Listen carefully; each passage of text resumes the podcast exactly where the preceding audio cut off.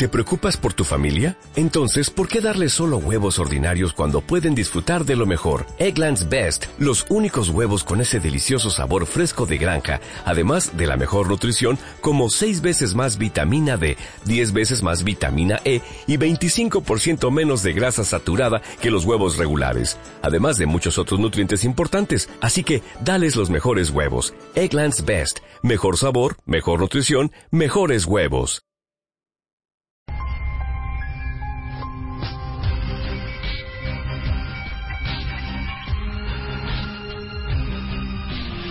La Guerra Secreta. El Grupo Especial de Interrogatorio.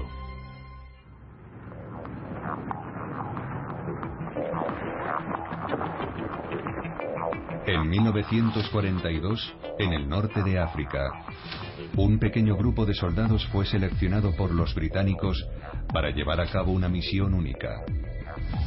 Todos hablaban fluidamente alemán. Eran hijos de judíos alemanes, víctimas del holocausto. Y ahora podrían llevar a cabo su venganza. Se hacían llamar los leones de Judá. Los nazis nos habían hecho mucho daño y queríamos vengarnos luchando contra ellos.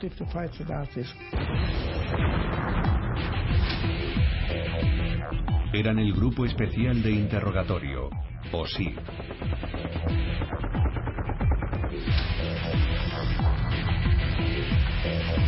Formado por menos de 40 hombres, se mantuvo operativo durante solo seis meses de 1942. Nada une más que un objetivo común y el saber que en una situación límite tu vida depende de tus compañeros. Operaban tras las líneas enemigas y su misión era la eliminación, el sabotaje y la demolición cualquier cosa que perturbase y desmoralizase al ejército alemán. Su labor consistía en cruzar las líneas enemigas y tender emboscadas o patrullar el terreno. Tuvieron que afrontar enormes obstáculos.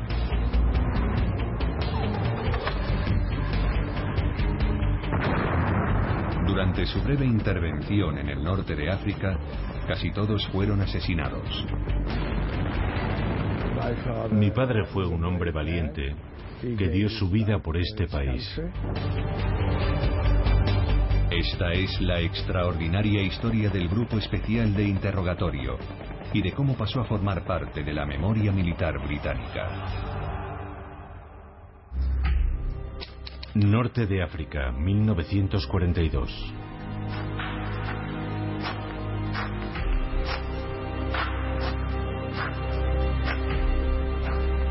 Marzo de 1942, un hombre avanzaba tambaleándose por el desierto. Vestía un uniforme del Afrika Korps del ejército alemán. Ensangrentado y muerto de sed, trataba de regresar a su base.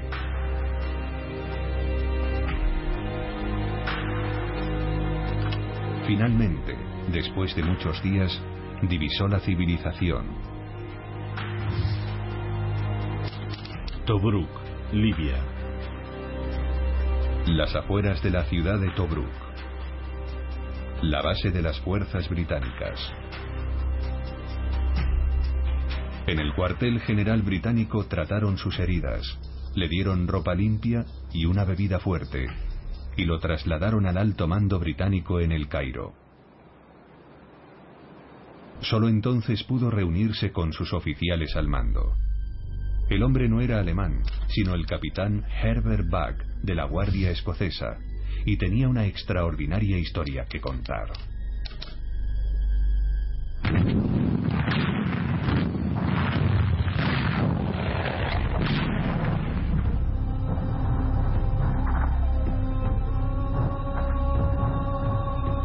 En enero de 1942, luchando con el octavo ejército británico al oeste de Tobruk, Buck fue herido y capturado. Los alemanes lo encadenaron y lo subieron a un camión, ignorando lo peligroso que era aquel soldado.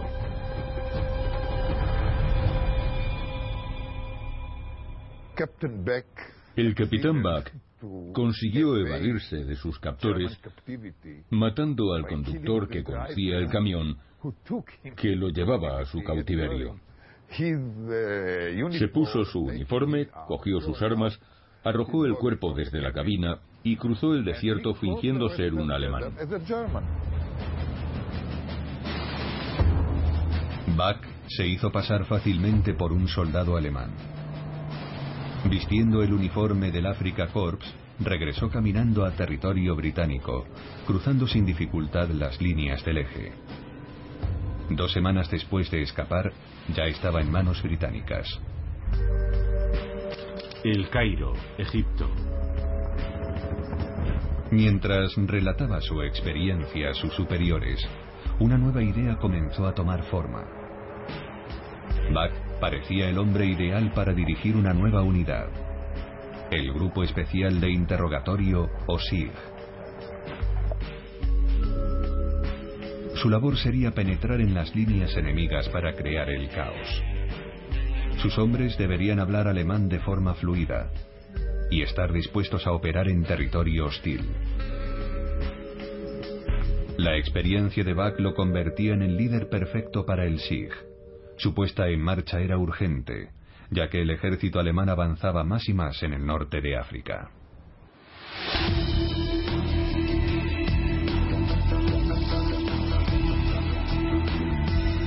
El general Erwin Rommel y su Afrika Corps habían aterrizado en Trípoli, Libia, en febrero de 1941. General Erwin Rommel, el adversario más hábil y audaz. Churchill, 1940. A pesar de su inferioridad numérica, Rommel consiguió expulsar de Libia a los británicos en solo unas semanas. Obligados a retroceder, estos comprendieron que necesitarían algo más que fuerzas convencionales para derrotar a aquel enemigo. Esa fue la razón por la que se creó el SIG.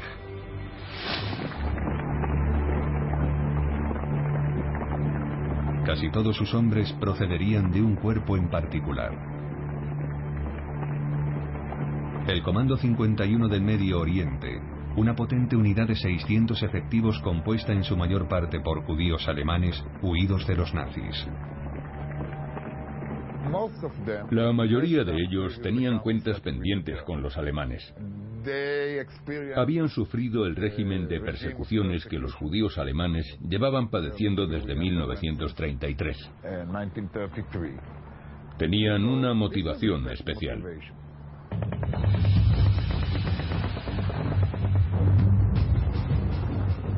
En octubre de 1941, el 51 formó parte de un contingente cuya misión era atacar el cuartel general de Rommel y asesinarlo. Y aunque fracasaron, la mayoría de sus miembros escaparon sanos y salvos. Entre sus filas había un judío alemán de 26 años, Maurice Tiefenbrunner. En 1938, Maurice y su familia fueron deportados a Polonia pero él consiguió escapar y llegó finalmente a Amberes, Bélgica. Me despedí de mis padres. Yo no sabía que no regresaría.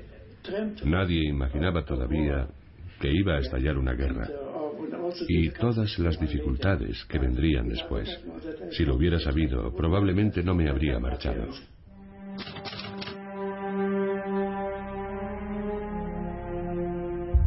Junio de 1939, con la ayuda del movimiento clandestino judío, Tiefenbrunner y 950 refugiados judíos más embarcan en Marsella con rumbo a Palestina. Incluso en aquellos primeros días, su fortaleza de carácter se hizo evidente. El SS Parita llegó a Palestina, pero los británicos le denegaron el permiso para atracar. Tiefenbrunner tomó el control del barco y lo hizo encallar en la playa de Tel Aviv. Recluido por los británicos, fue liberado dos semanas después al estallar la guerra y se le concedió la ciudad palestina. Norte de África, octubre de 1941.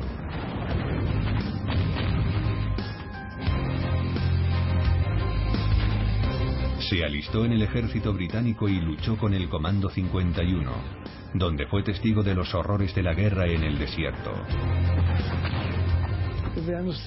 Muchos de nosotros vivíamos en estado de shock al ver morir a nuestros amigos. Yo perdí a Joseph, mi segundo artillero.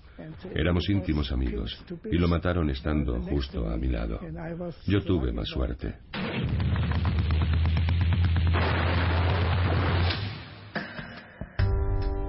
El 17 de marzo de 1942, mientras Stephen Brunner y sus compañeros descansaban en un campamento cerca del canal de Suez, apareció un desconocido. Era el capitán Herbert Buck. Una críptica anotación escrita en el diario del 51 por el oficial al mando dice, el capitán Buck selecciona alemanes. El capitán Buck era alguien en quien podías confiar. Una persona con la que podías hablar. Provenía de una familia muy aristocrática, pero te hablaba de igual a igual. Y era enormemente inteligente. Buck estaba buscando hombres para un tipo diferente de desafío. Nos explicó todo lo que podríamos hacer si nos ofrecíamos voluntarios para aquel trabajo. Dijo que nos entrenaría gente experimentada para que aprendiéramos a comportarnos como soldados alemanes. Nos pondríamos uniformes alemanes y entraríamos en el territorio enemigo. Y allí haríamos trabajos de inteligencia y sabotaje. Bach reclutó a casi 30 hombres para el SIG, incluido Tiefenbrunner. Ofrecerme como voluntario significaba estar un paso más cerca de mi objetivo, que era hacer el máximo daño posible a los nazis. Tal vez incluso podría ayudar a mis padres, ya que ignoraba en qué condiciones se encontraban. Así que 28 hombres nos ofrecimos como voluntarios y dijimos que estábamos dispuestos a ir y correr el riesgo.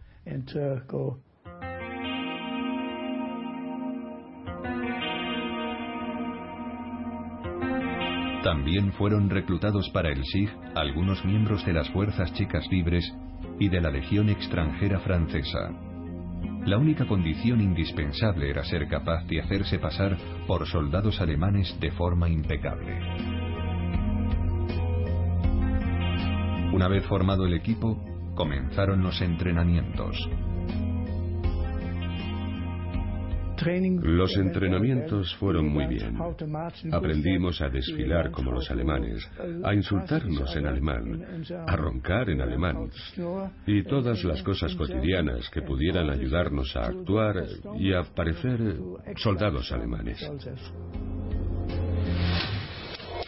Preparación para la misión del SIG.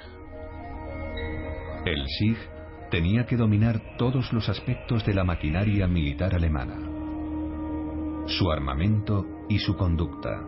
Su personificación tenía que ser perfecta. Máximo secreto. Esta nota fue enviada al cuartel general de El Cairo solicitando un coche oficial alemán y dos camiones de una tonelada y media. Cualquier otro equipamiento alemán capturado era altamente valorado. Utilizaban armas ligeras alemanas, como las metralletas Schmeissers, las ametralladoras MG-34 o lo que fuera. Vestían uniformes alemanes, tenían cascos alemanes, utilizaban cuadernos alemanes. Hasta el detalle más insignificante era alemán.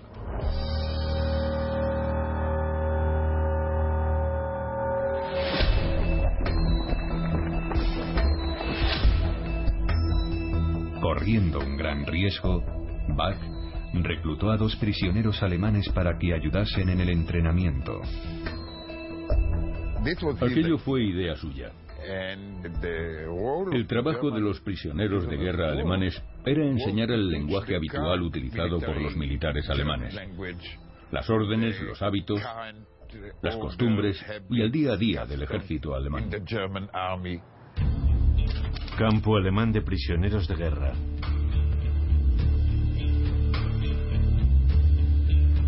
Walter Esner y Herbert Bruckner habían sido capturados en noviembre de 1941 mientras servían en el 361 del Africa Corps.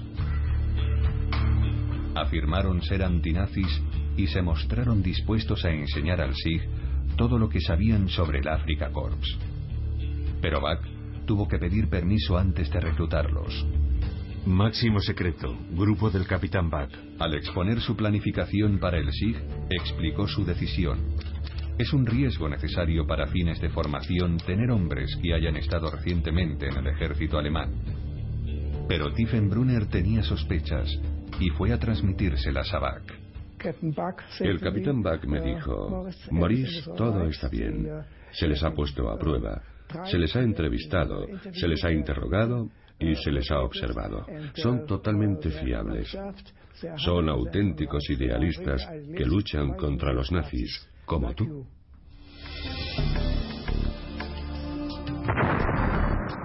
A Bach, su instinto le decía que podía confiar en ellos, y el entrenamiento continuó.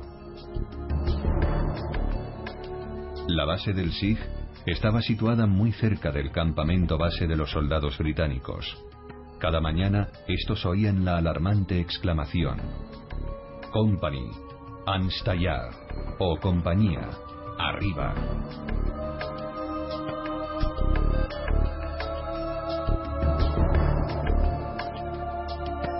Los hombres del SIG eran interrogados con frecuencia y repentinamente sobre su identidad alemana.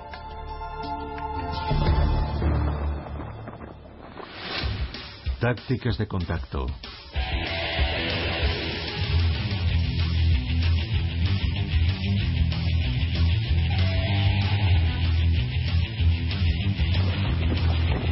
El duro entrenamiento los convirtió en expertos en explosivos, en la travesía en el desierto y en el combate cuerpo a cuerpo.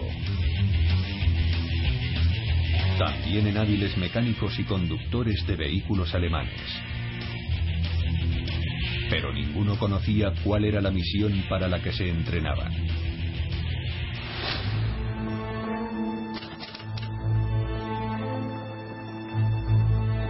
Los miembros del SIG se mezclaron con soldados alemanes en los campos de prisioneros para conocer más de cerca su comportamiento. Esa era la parte interrogativa de su trabajo.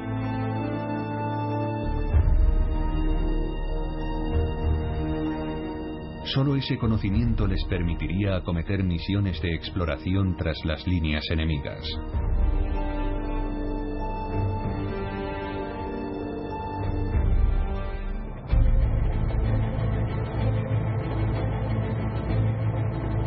Pero los nazis se percataron pronto de que en sus campos había espías. En junio de 1942, la inteligencia británica interceptó un mensaje secreto de Hitler a Rommel acerca de la existencia de numerosos refugiados políticos alemanes combatiendo en África, que en caso de no ser aniquilados en combate deberían recibir una inmediata sentencia militar. Los nazis no mostraban clemencia con los hombres del SIG. Su captura significaba la muerte. Y por el momento, el SIG era más necesario que nunca, porque la guerra en el norte de África iba cada vez peor.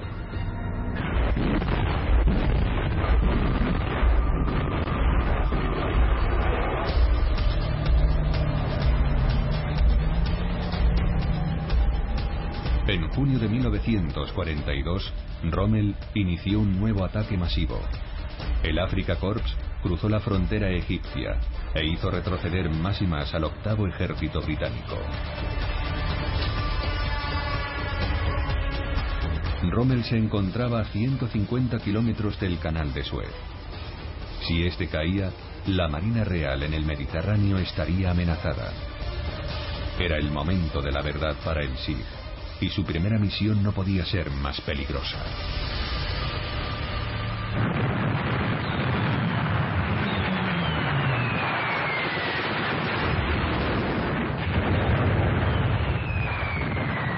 los británicos les preocupaban particularmente los aviones enemigos con base en la costa del norte de África. Los barcos de la Marina que reabastecían al octavo ejército eran presa de sus bombardeos. La misión del SIG era ayudar al SAS, una nueva unidad de fuerzas especiales, a destruir el mayor número posible de aparatos en dos campos de aviación, a 160 kilómetros al oeste de Tobruk. El SAS había sido fundado por el coronel David Stirling, de la Guardia Escocesa. Coronel David Stirling, laureado dos veces con la mención de honor. Stirling tenía mucho que demostrar. Una tercera parte del SAS había sido aniquilada o capturada en su primera operación en Libia. Fue el propio Stirling quien pidió ayuda al SIG. ¿Pero estaban preparados para aquella misión?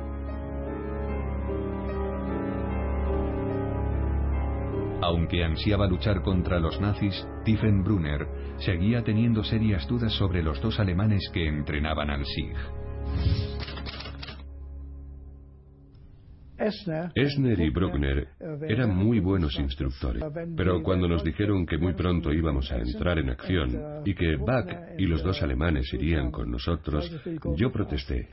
Dije que era demasiado peligroso.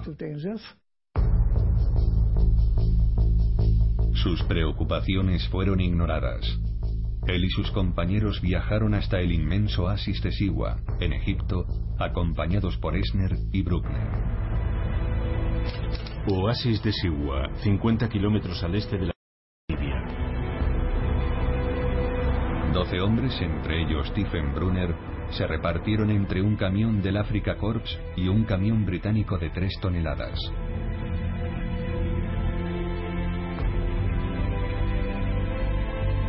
14 hombres de un escuadrón francés libre subieron también a la parte trasera de los camiones.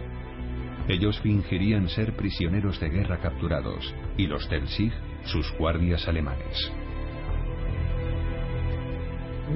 Cuando encontráramos un puesto de control, diríamos que éramos guardias alemanes, que habíamos capturado a aquellos soldados y que los llevábamos a tal o cual campo, que esas eran nuestras órdenes.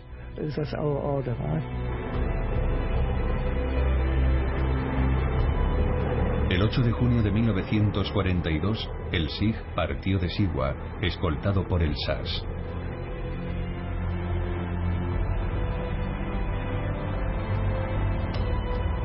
Después de cuatro días, la escolta se marchó y los miembros del SIG se pusieron los uniformes alemanes. Ahora estaban solos.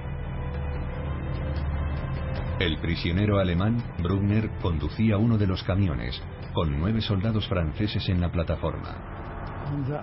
En el otro camión viajaban algunos soldados franceses más y el resto del grupo. El conductor era el capitán Bach y Esner iba con él.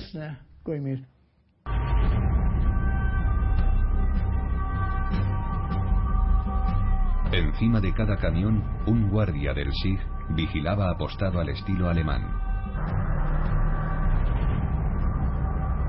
Cada hombre portaba una pistola Luger, una ametralladora, una bayoneta y varias granadas.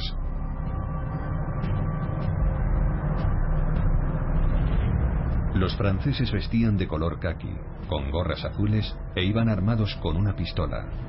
Y ocultas en cada camión había dos ametralladoras.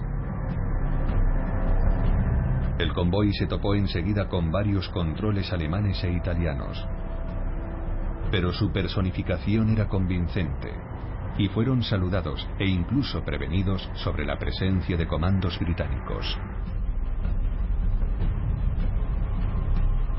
Pasaron la noche a pocos kilómetros de sus objetivos, los dos campos de aviación. 13 de junio de 1942. Al día siguiente, llevaron a cabo su primer reconocimiento. Esner y Bruckner fueron enviados a un puesto alemán y regresaron con la contraseña de entrada a los campos de aviación. La incursión ya podía comenzar.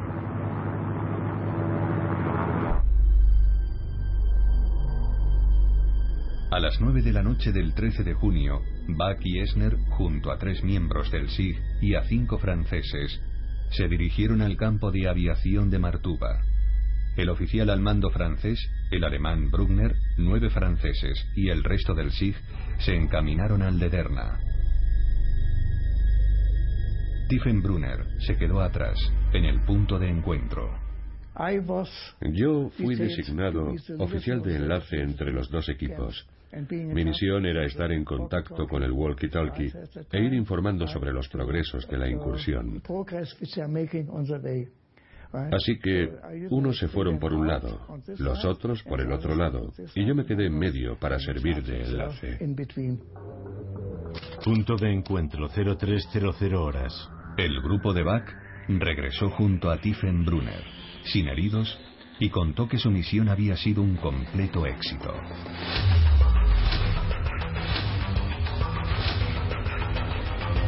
27 aviones alemanes habían sido destruidos en el campo de aviación de Martuba. Pero ¿qué ocurrió con el otro grupo? Tiefenbrunner escuchó voces confusas en la oscuridad. Oí un ruido y gritos. Y entonces vi al oficial francés libre que estaba al mando de aquel grupo, un teniente. Se acercó a mí, acompañado por otro soldado francés. ¿Qué ha ocurrido? Le pregunté. Él estaba completamente sin aliento y tuve que darle tiempo para que pudiera hablar conmigo.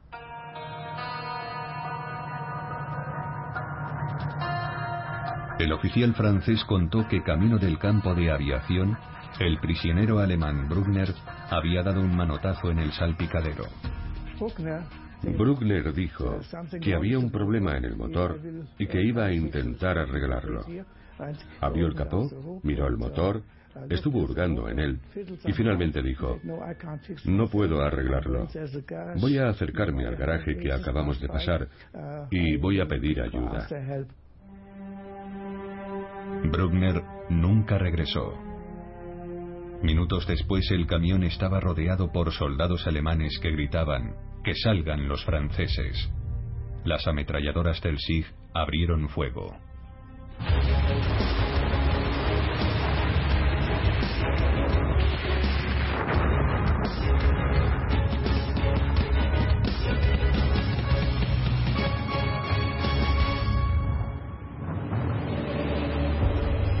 Dura refriega cayeron muchos alemanes, pero no sin antes haber acabado con los tres hombres del SIG y los siete soldados franceses. Conmocionados, Bach y Tiefenbrunner reunieron a su equipo e iniciaron el regreso a la base.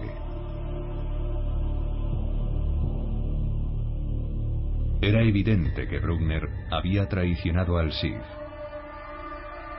El capitán Bach estaba destrozado y muy preocupado por el otro alemán, Esner. Estaba avergonzado, muy avergonzado. Le dije, yo me haré cargo a partir de aquí. Debemos volver e intentar llegar a nuestro campamento. Pero yo me sentaré al lado de Esner. Desde ese mismo instante lo consideré un enemigo. Lo demás ya no importaba. Le dije, si te mueves, eres hombre muerto. Tiefenbrunner vigiló a Esner durante la semana que duró el regreso a la base. Cuando llegamos al campamento les dije, hay que llevar a este hombre al cuartel general británico, pero es muy peligroso. Si hace un movimiento en falso, disparadle. No corráis ningún riesgo. A la menor ocasión intentará dispararos o escapar. ¿Era Esner también un agente doble? Nadie lo supo nunca. El alemán cayó abatido cuando intentaba huir. Unas semanas después la historia se aclaró definitivamente. Dos pilotos de la Luftwaffe, capturados en julio de 1942, revelaron que los alemanes conocían la llegada del SIG dos semanas antes de la incursión. Se rumoreaba también que Bruckner había volado a Berlín para ser condecorado con la Cruz de Hierro. Su verdadero nombre en realidad era Brockman.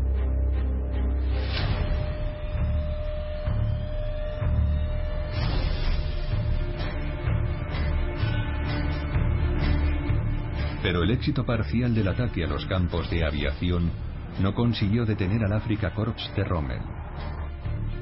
Erwin Rommel, alias el zorro del desierto. Rommel, que acababa de ser ascendido a mariscal de campo, intentó abrir una brecha hasta el Cairo.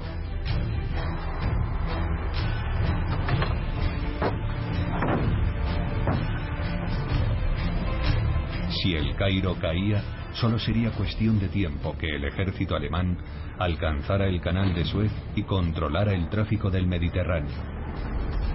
La derrota británica parecía inevitable. Pero el teniente general Bernard Montgomery tenía otros planes. Monty, si no podemos permanecer aquí vivos, lo haremos muertos.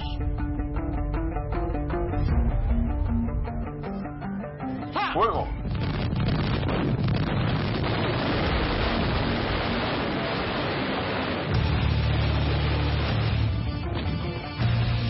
Montgomery, bien informado por la inteligencia británica, estaba preparado para enfrentarse a Rommel.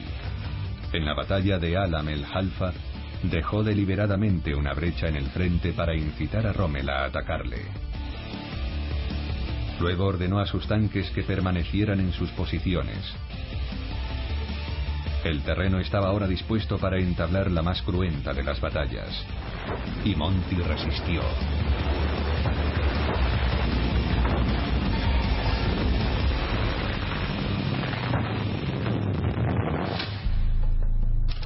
El Cairo.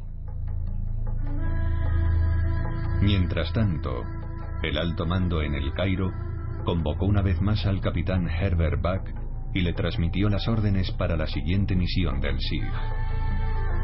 Era incluso más arriesgada que la primera. A primeros de septiembre de 1942, los comandos del SIG fueron enviados a Kufra, una nueva base en el interior del Sáhara. Kufra, Libia. La base de Kufra albergaba otra fuerza especial, el Grupo de Largo Alcance del Desierto, o LRDG.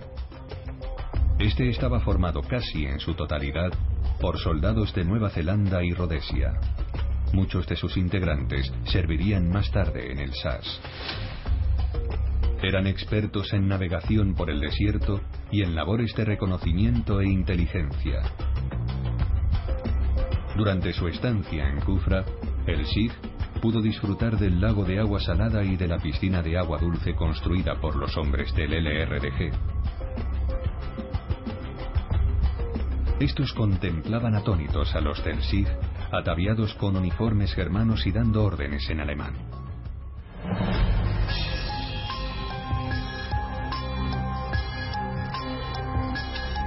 El 5 de septiembre el coronel John Hasselden el hombre que debía comandar al SIG en su siguiente misión, junto a 83 hombres del SAS, llegó a la base de Kufra. Mi padre era un hombre de complexión atlética. Era un buen tirador. Montaba a caballo, navegaba. Sabía disfrutar de la vida. Hasselden había nacido en Egipto y hablaba con fluidez árabe e italiano. El amor que profesaba a aquella tierra era lo que le impulsaba a luchar contra los nazis. Su misión era comandar a los hombres del SIG en una peligrosa incursión a Tobruk, que recibió el nombre de Operación Agreement u Operación Acuerdo. La idea del ataque partió de mi padre, pero su plan original era realizar la incursión con un puñado de soldados solamente, digamos unos 20 hombres, no más. Pero finalmente no fue así. Los que planearon el ataque pensaron que sería una idea genial aplastar totalmente Tobruk. Y acabó siendo un ataque de enormes proporciones. Tobruk era el puerto marítimo más importante de Libia y la principal vía de aprovisionamiento del ejército de Rommel. El Afrika Korps lo había capturado el 21 de junio de 1942. El ejército alemán conquista Tobruk. En septiembre, Tobruk y su litoral estaban fuertemente fortificados. Rommel contaba con 50.000 hombres y más de 400 tanques, y con defensas antiaéreas y antibuques a lo largo de la costa. Los británicos sabían que la destrucción de Tobruk estrangularía al ejército de Rommel. La operación Agreement iba a ser un ataque en tres frentes.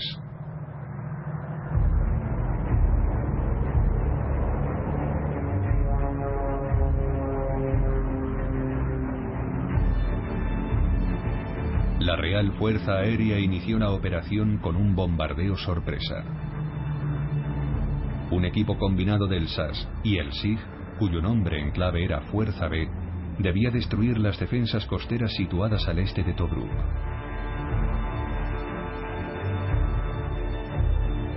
Una vez destruidas las defensas, 396 comandos que aguardaban a bordo del HMS Zulu, el HMS SIG y el HMS Coventry desembarcarían al oeste del puerto.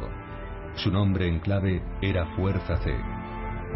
Y finalmente, un grupo de buques torpederos cuyo nombre en clave era Fuerza A atacarían el propio puerto.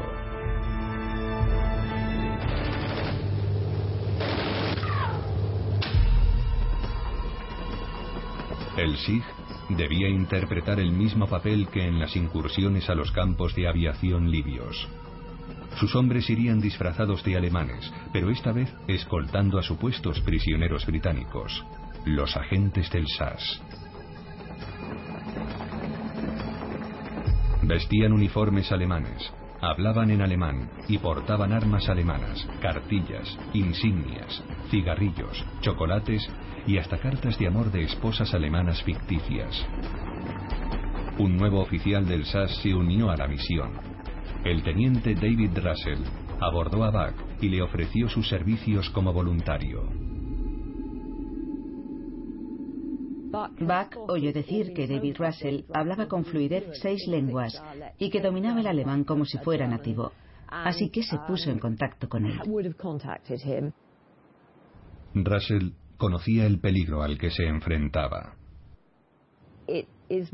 Era una operación de muy alto riesgo. Creo que todos ellos tenían la intención de salir con vida, pero eran conscientes del enorme riesgo que corrían.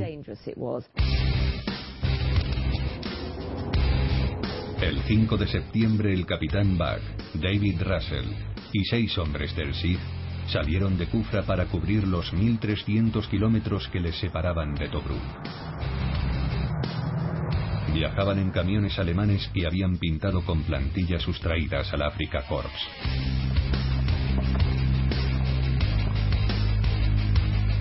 Poco después de abandonar la base, los hombres de la Fuerza B experimentaron las primeras dificultades. Bajo un calor sofocante, tuvieron que salvar grandes masas de arena y riscos casi verticales. Y liberar los camiones atascados en la arena. El 10 de septiembre la Fuerza B llegó a Hatiet Etla, una depresión en el desierto, donde pudieron descansar sin miedo a ser descubiertos. Permanecieron allí tres días ensayando su asalto a Tobruk, e incluso dispusieron de tiempo para hacer fotografías. En esta posó casi todo el grupo, con el teniente coronel Hasselden en el centro. Este era el grupo de zapadores. El 13 de septiembre, para infundirles moral, Hasselden leyó a sus hombres un telegrama del propio Churchill. El primer ministro os envía sus mejores deseos. Operación Agreement, falta un día. Con la moral alta, la Fuerza B y el SIG, ahora a tan solo 150 kilómetros de Tobruk, parten hacia su objetivo. En un principio no llaman la atención de las patrullas alemanas e italianas.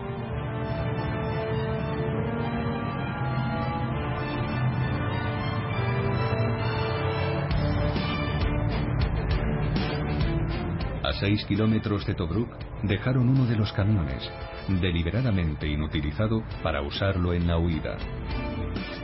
Cada uno de los tres camiones restantes transportaba 30 supuestos prisioneros del SAS, custodiados por los hombres del SIG.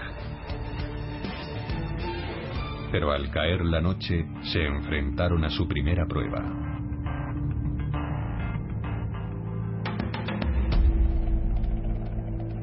En medio de la oscuridad, una voz en alemán dio el alto al camión que encabezaba la marcha. El camión se detuvo y un guardia alemán comenzó a hacer más preguntas de las esperadas. Temiendo ser descubiertos, Russell no tuvo más remedio que actuar. David bajó del camión y penetró en la oscuridad. Minutos después volvió con un arma y dijo, ya no volverá a necesitarla. Le escribió a su hermana diciéndole, cuando crees en la familia como yo, es muy difícil ir en contra de tus principios y matar a alguien a sangre fría. Pero en este juego, o matas o te matan. Y cuando te enfrentas a tu enemigo, haces lo que tengas que hacer para salvar tu vida y la de tus compañeros. Operación Agreement, hora cero. Eran las 10.30 de la mañana. Sobrevolando el convoy, la RAF estaba a punto de señalar el inicio de la misión.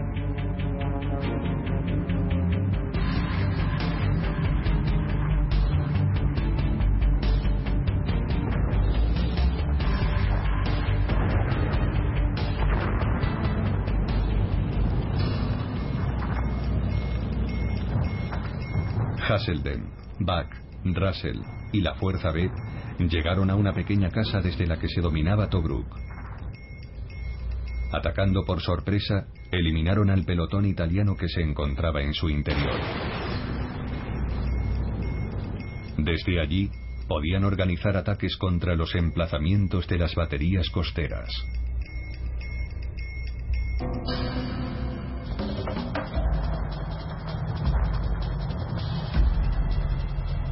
Trabajando por separado durante la noche, el SIG y el SAS inutilizaron toda la artillería que pudieron.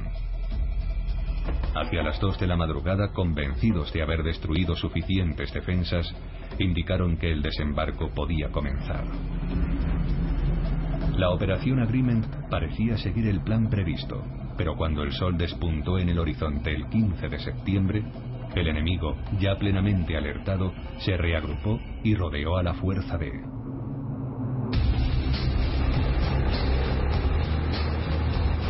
Conscientes del ataque, los alemanes enviaron multitud de refuerzos. Aislados y superados en número, la Fuerza B, el SAS y el SIG eran ahora un blanco fácil. Sin embargo, continuaron con su misión, avanzando tierra adentro y tomando el control de las posiciones antiaéreas. Pero pronto se vieron en graves dificultades. Comenzaron a verse acosados por las tropas italianas y alemanas. Poco tiempo después eran una pequeña fuerza dividida en dos. Y el emplazamiento donde estaba mi padre acabó sitiado.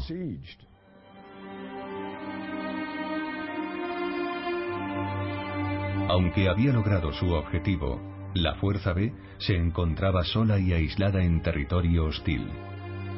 Conscientes de su delicada posición, enviaron un mensaje al cuartel general. La respuesta que recibieron los dejó conmocionados. Reconocían que la Fuerza B había hecho su trabajo pero el HMS SIG se encontraba inutilizado. El HMS Zulu había sido alcanzado mientras remolcaba al SIG. Y el HMS Coventry ardía en llamas. Y la fuerza, incapaz de desembarcar, se estaba retirando. La operación Agreement había fracasado. El teniente coronel Hasselden sabía que apenas les quedaba tiempo.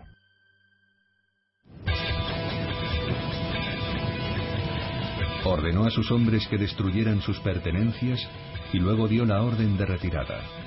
El SIG recuperó el camión dispuesto para la huida.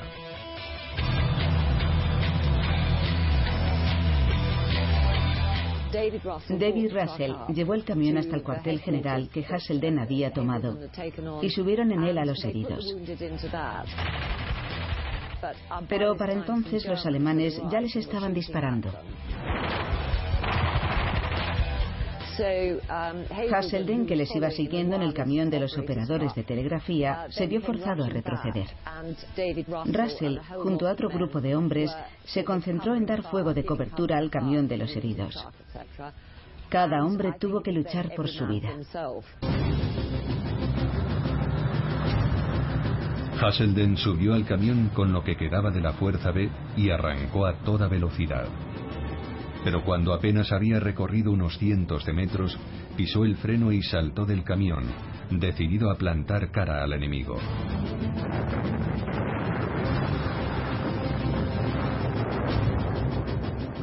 Mi padre decidió que tenía que intentar repeler al enemigo y él solo cargó contra la posición alemana. Y parece ser, por lo que he leído, que los obligó a retroceder y que los camiones consiguieron pasar. Tres hombres del SIG se unieron a Hasselden y entablaron un fiero combate con la avanzadilla alemana.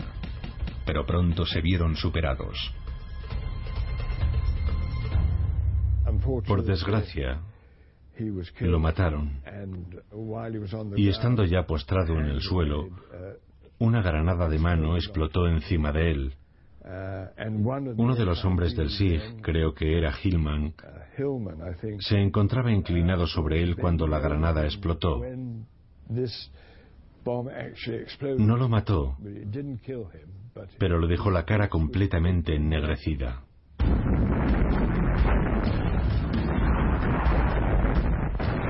Sin embargo, gracias a Hasselden, el SIG consiguió escapar. Mi padre era un hombre valiente. Dio la vida por su país. Supongo que en ningún momento pensó que iba a morir. No creo que nadie entre en combate pensando que van a matarle, porque si no, no podría seguir adelante. Supongo que la idea está siempre presente, pero tienes que apartarla de tu mente y continuar con lo que estás haciendo. De lo contrario, estás derrotado de antemano. De los 90 hombres que formaban el grupo original de la Fuerza B, solo seis hombres del SIG sobrevivieron. Juntos cruzaron el desierto en busca de las fuerzas aliadas. Después de varias escaramuzas con el enemigo, desnutrido y deshidratado, el grupo del capitán Buck y David Russell alcanzó las líneas aliadas dos meses más tarde, el 18 de noviembre de 1942. El asalto a Tobruk fue un desastre sin paliativos.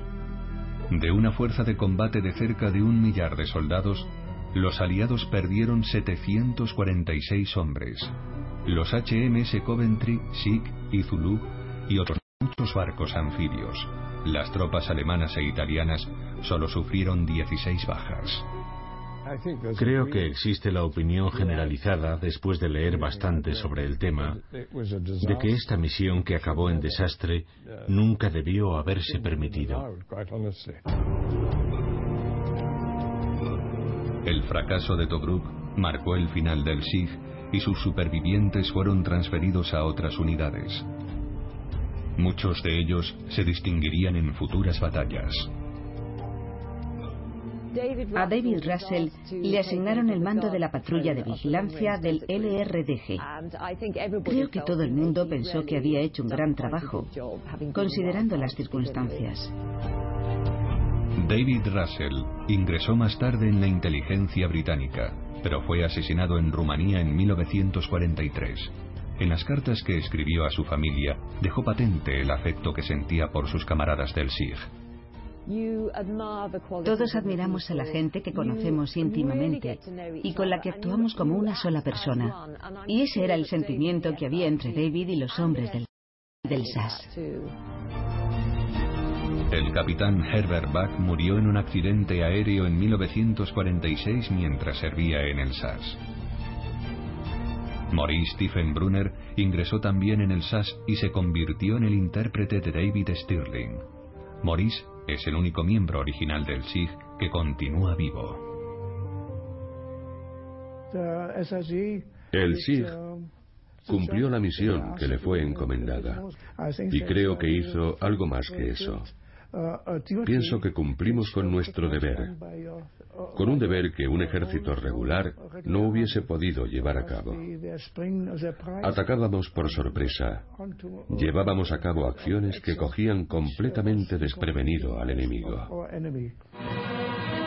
Tobruk está profundamente grabado entre las grandes campañas militares. Tobruk, que defendimos arduamente durante nueve meses y que había cambiado de manos en dos ocasiones, era nuestro una vez más. El día 13 de noviembre.